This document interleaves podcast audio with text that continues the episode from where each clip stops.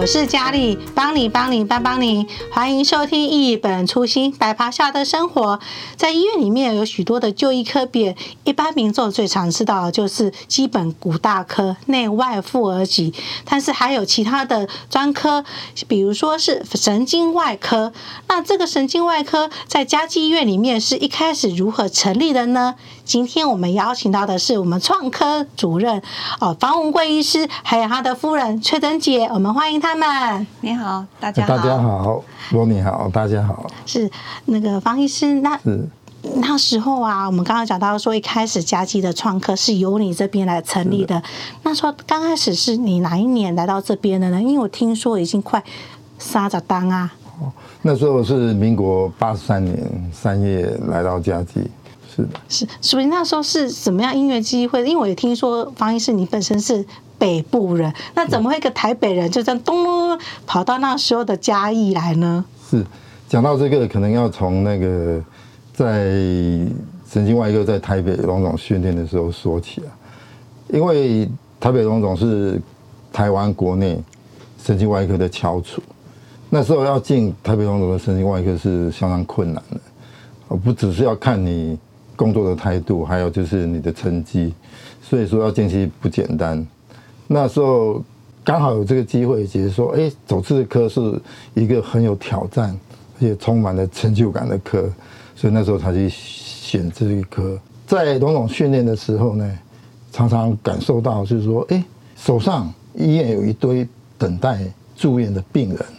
尤其是神经外科的病都不轻，有时候都脑部或脊椎的疾病，可是病人都很辛苦，都是一直要很长的时间等待住院。所以那时候就想说，哎，既然病人这么辛苦，是不是有机会能够到他们需要地方给他们服务？那当然在此之前，就是荣总受训的那段时间哈，是很感谢台北龙总的老师，就是前院长李良雄教授的。的答应，我才能进到这个科内。哦，当时另外还有一个老师，就是我跟随最久的一个老师，我们国内脊椎外科的泰斗黄俊义主任。那时候他跟他在住院医师的时候，他就很觉得很认真，所以他就让我跟随他很长一段时间，所以说才有机会去学到这么好的的技术。那当然。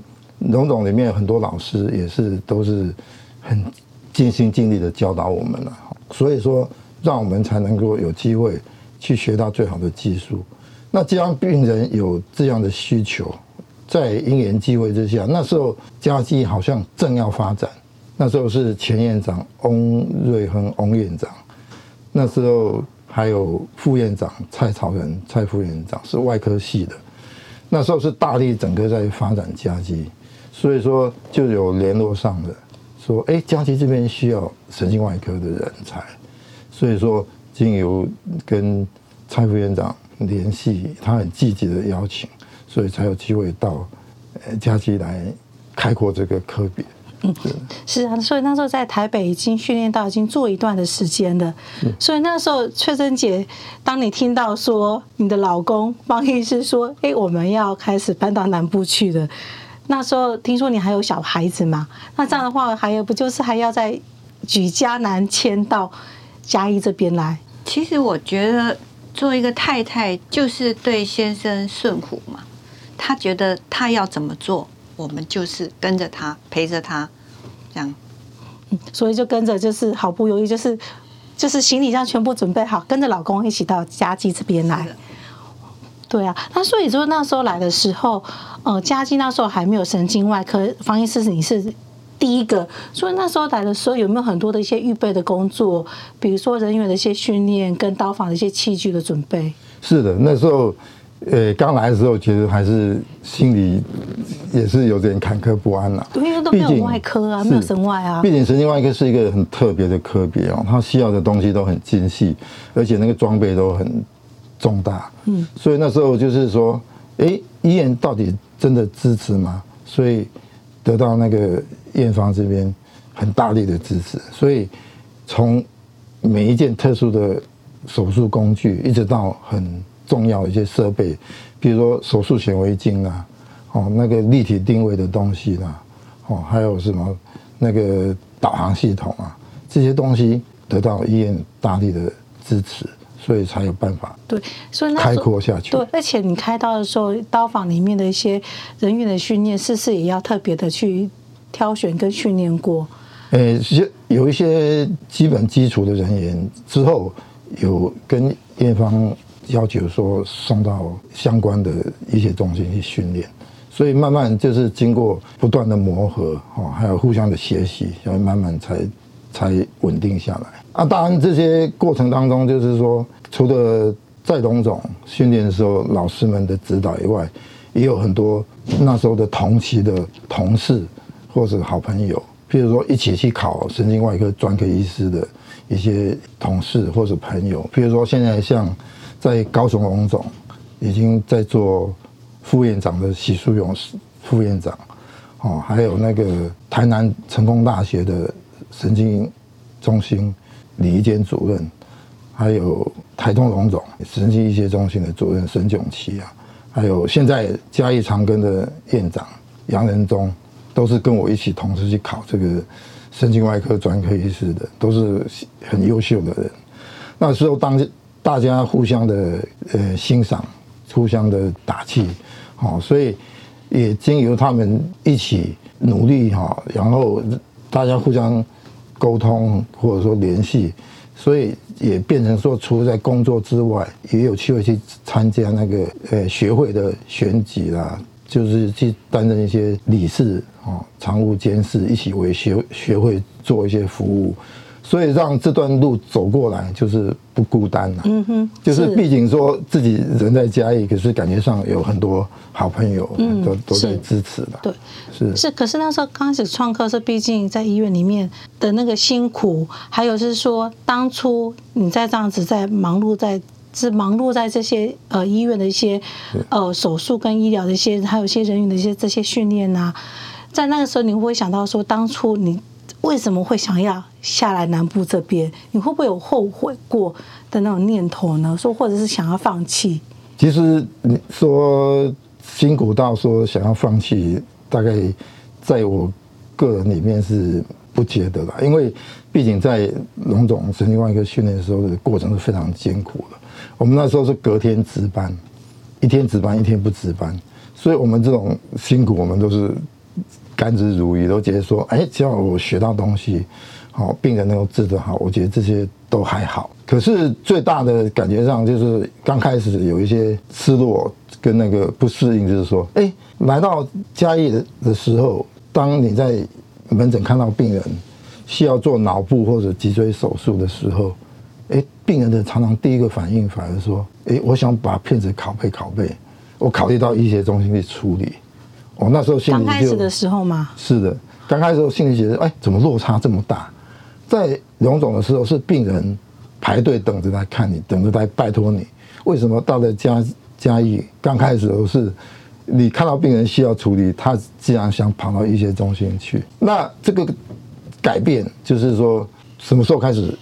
转变就是当哎有一天病人又从医学中心又从北部回来了，我告诉他说，哎你怎么又回来？你不是要去北部去手术吗？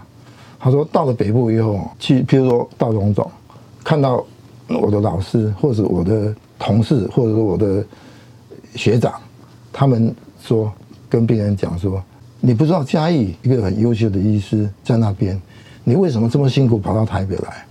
你回去找他就好了。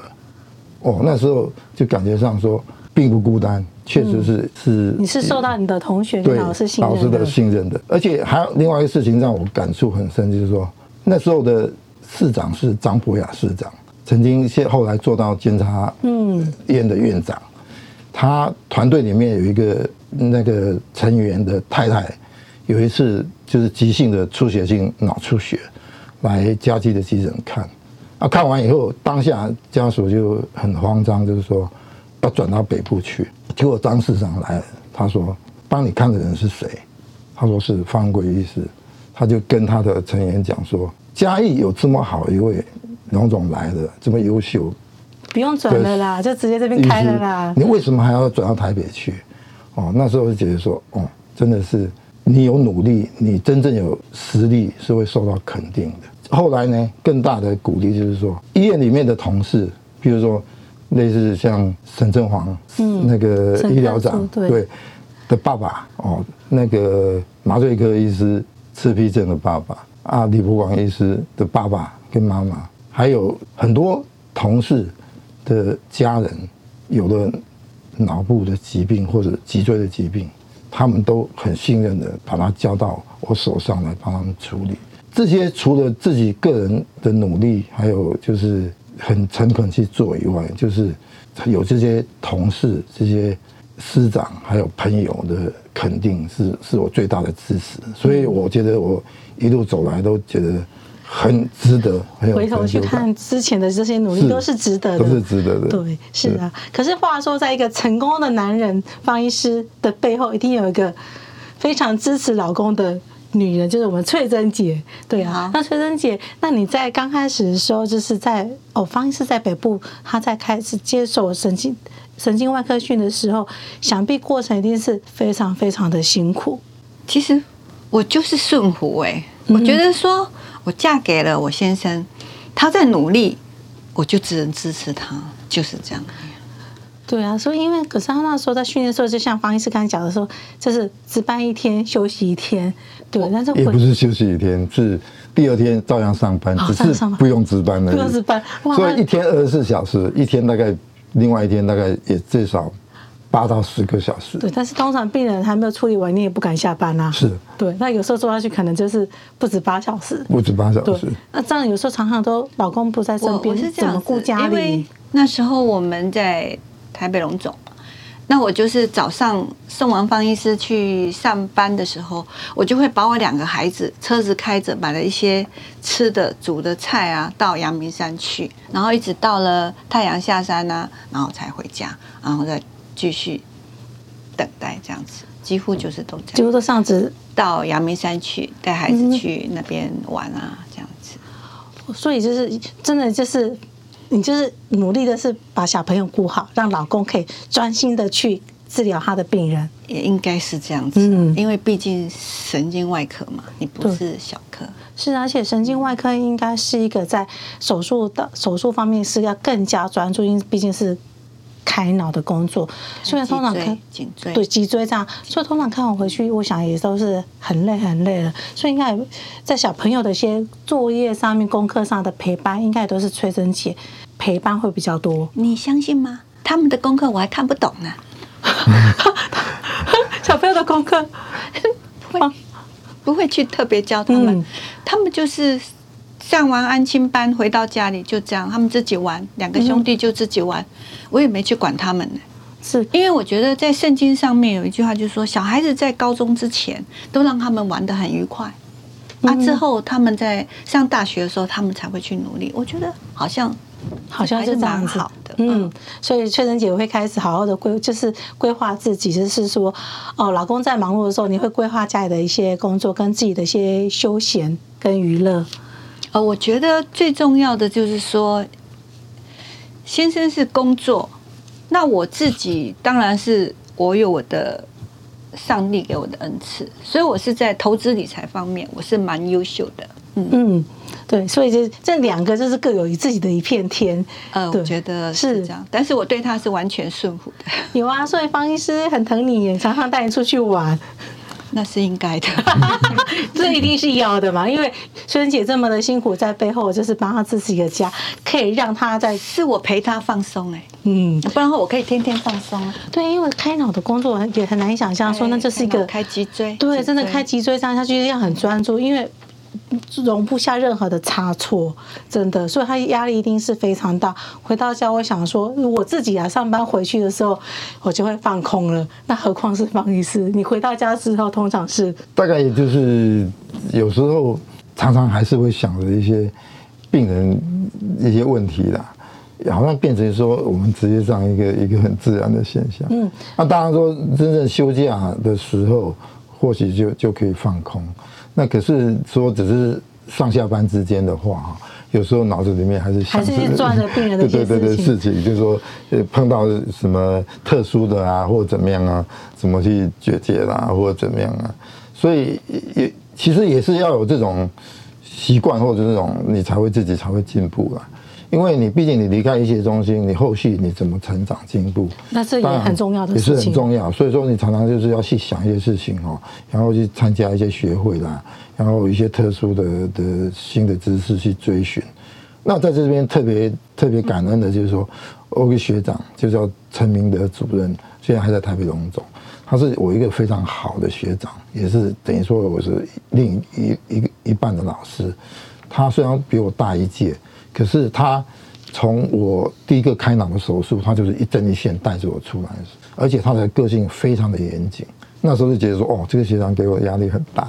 可是我之后我觉得非常的感谢他，甚至在我在嘉义行医的过程当中，有碰到一些比较特殊，因为他在脑肿瘤方面他很专门，就是说有一些特殊的情况，他很乐意跟我那个指导还有分享。哦，还有，甚至有一些特别的病人，他就是直接他就跟我一起处理，或者给他转到他那边处理。哦，而且新的知识，他跟我讲说，你随时欢迎你回到台北龙总来。台北龙总最新的、最 update 的一些知识，你都可以在这边拿到。你甚至不用出国，你都可以在这边跟我们学习讨论到。所以我在这边特别的感谢他。对，所以啊，翠珍姐，那你这有没有想过说，那么多的科别，为什么方医师你就是偏偏要选择这么辛苦的神经外科呢？你会不会问过他这个问题呢？我是问过他，我说如果重新来过的话，你可以选皮肤科啊，你你还会选神经外科吗？就方医师你的回答，呃，我到现在就是都觉得说。重新选过，我我觉得神经外科还是很好。是，可是为什么会想要选择神经外科这么挑战性的工作？因为当是当个性也是啦，好啊。另外一个就觉得说，他可以真正帮助到很多真正需要帮助的病人。因为神经系统的疾病有些是非常严重的，嗯，那你能够让一个病人这么严重的病人能够得到治疗，是一件。值得非常鼓励的事情，所以我觉得我还是从头来从头来过，我还是会选这一科。对，因为而且听说神经外科的训练也是蛮长的嘛。像崔生姐，你跟方医师，你们是在呃在方医师大学时期的时候就认识了吗？所以他整个整个训练的过程不就是很长很长？是的，是他在他在医学院第七年的时候，我们就结婚了。对，七年，然后还没毕业，还没毕业。他毕业之后就是又进入漫长的，是的，住院医师的训练。对，一般就是你的住院医师训应该是七年还是八年？到对，是六年。六年啊，第七年才可以拿到那个，才可以考那个神经外科专科医师，拿到之后才可以升主治医师。哇，那真的很长。所以等于说毕业又要七年到八年的时间。真的是崔生姐真的很辛苦的。陪着他成长啊！不不不，我觉得他辛苦，我不辛苦，真的很辛苦。因为我光是想象那个七读医学院七年，然后加再加上外科医师训练七年，那真的是我没有办法想象那这样的一个过程，值班开刀，然后还要再读书，还要写报告，对，还要看门诊嘛，陪老师看门诊，哇，那真的是。很很累很累的一个，但我发现到他很快乐，他会告诉我、嗯、我今天开了什么刀，今天老师教了我什么，然后他就他可以处理乐在工作，对，然后我就看他很快乐，我就觉得我也好像也很快乐这样子，对啊，因为对大家都大家都喜欢就是开就是呃工作的快工作的快乐感，而且是又喜欢看到另外一半能够在工作当中虽然累，但是有得到他的满成就感，这也是非常的一个重要的。对，那在在这个在呃整个创科这样子过程啊，在医院里面这样有没有呃哪一段的一些过程当中，让方医师觉得说你付出这么多，一切都是值得了？跟比如说是医院的一些跟人员的一些呃相处、跟训练、跟治疗的过程里面，有没有什么事让你觉得说你有成就感跟值得？还有说你觉得说你来到这边一切就是你的使命？其实来到这边哦，也很感恩，就是说。几任院长，从翁瑞恩院长，哦，陈振声院长，到现在的姚姚院长，姚院长都对我们神经外科都很注重，都很支持。因为神经外科要花的经费是相当多的，而且那个装备啊什么都是非常的精密，精密而且都昂贵的。可是事事实上，院长们还有长官们对我们都非常的支持，让我们的设备那些都不会，已经不会输给医学中心。所以说有这些不断的支持，然后同事们还有。朋友还有师长们哈认可，我觉得这这这是我在嘉义感觉到这是很值得的地方。至少目前云嘉南我们嘉义基督教医院是一个蛮受到病人肯定的一个一个医院。这是一个觉得很安慰的地方。对啊，从刚开始方医师一个人的科，到现在我们神经外科已经是一个团队了。是，已经到六个人的主治医师了。对啊，那真的。这其实也很谢谢他们，后来慢慢加入以后，嗯，让这个急重症创伤这方面，还有一些紧急的手术哈，能够大家能够去分摊，能够承接下来，也需要是很大的。人力，嗯哼，啊，当然也希望说这个，呃，本着基督爱人的心，能够把这个这个良好的的那个信念，能够继续再走下去。对啊，所以可以想到说，当初只有你一个人，那不就是你完全没有休息的时候，不就是全部都是 on call？是。一年三百六十五天，对啊，因为想到说八十三年那时候来就你一个人，可是病人比如说中风一些急性需求的，不就是要随口随到？对，那时候就觉得这这这是使命，那时候也不感觉说好像是辛苦或怎么样，可能就是天生就是有有这种感觉，就觉得还好，嗯，就觉得还好，你必须就是这样子。对，那春生姐他们如果在家里吃饭的时候，他接到电话。我就发现说好，我要出，我要去医院了。哦，我们就住在医院了，我们就住在医院的宿舍，住在医院宿舍。那可是吃会会不会吃到吃饭吃到一半说，哎，我要回去上班了？我我没去想很多，你们去想很多，我就觉得是他的工作，不是因为一个人是一个家庭，甚至是一个家族，对，人家可以很对，就是希望人家也很幸福。嗯，哦，我们不希望说耽误到病人啊。甚至说可以救，就帮助一个人是很快乐的事情。这样、嗯、对啊，所以让救人跟这样把病人的疾病治疗好，就是方医师你投入在医疗神经外科的这个使命，是而且是最大的的安慰跟成就。嗯、对啊，就是说可以感觉到说，当病人在方医师手上你治疗好的时候，你就会得到一个，就是说嗯，一个很大的。喜乐，就是说你终于可以成为一个病人的一个帮助，是，对，所以可以感觉到说，真的神在你们的身上，就是让你成为一个很多家庭的一个很大的一个祝福。那这在我们节目最后，我想说也可以，呃，让听众，就是呃，请罗方医师可以再跟听众朋友，就是呃，再来讲一些鼓励的话，或者是说你的分享。如果说在我们之后在工作上遇到困难的时候，我们可以怎么做？是的。呃，从事医疗哈，本身就是一件就是神圣的工作了，一定要有爱心，还有以病人为出发点为中心，可以把这个工作做得好。当然，就是现在的环境就是比较复杂，就是说有时候一些比较人际关系的啊，功利主义的啊，像我们希望就是说这些都是在。你治疗病人的时候，不要去考虑太多的这个的问题。最主要就是本着我们医院的宗旨，就是嘉基的宗旨嘛，就是爱人如己，就是以病人为中心为出发点，把你的工作好好做好，让每一个需要帮助的病人跟家庭都得到一个好的帮助。那，谢谢。秀珍姐，这可以再跟听众分享分分享一下。就是你陪伴方医师的这这一个二十几年来，快三十年的的一个生活，就是做太太的，就是顺服，哎，他做什么，我们就是陪着他一起，是啊，可以在访谈的过程当中可以感觉到你们的甜情蜜意。对啊，那今天很谢谢你们，就是可以来跟我们拨空来跟我们来，就是来分享我们方医师在嘉基的创科将近三十年的一个哦，你的那个投入的一个精神，在你身上我们学习到也很多。啊，听众朋友，我们要记得在每周下午四点的时候准时收听《一本初心白袍下的生活》。谢谢，拜拜。谢谢。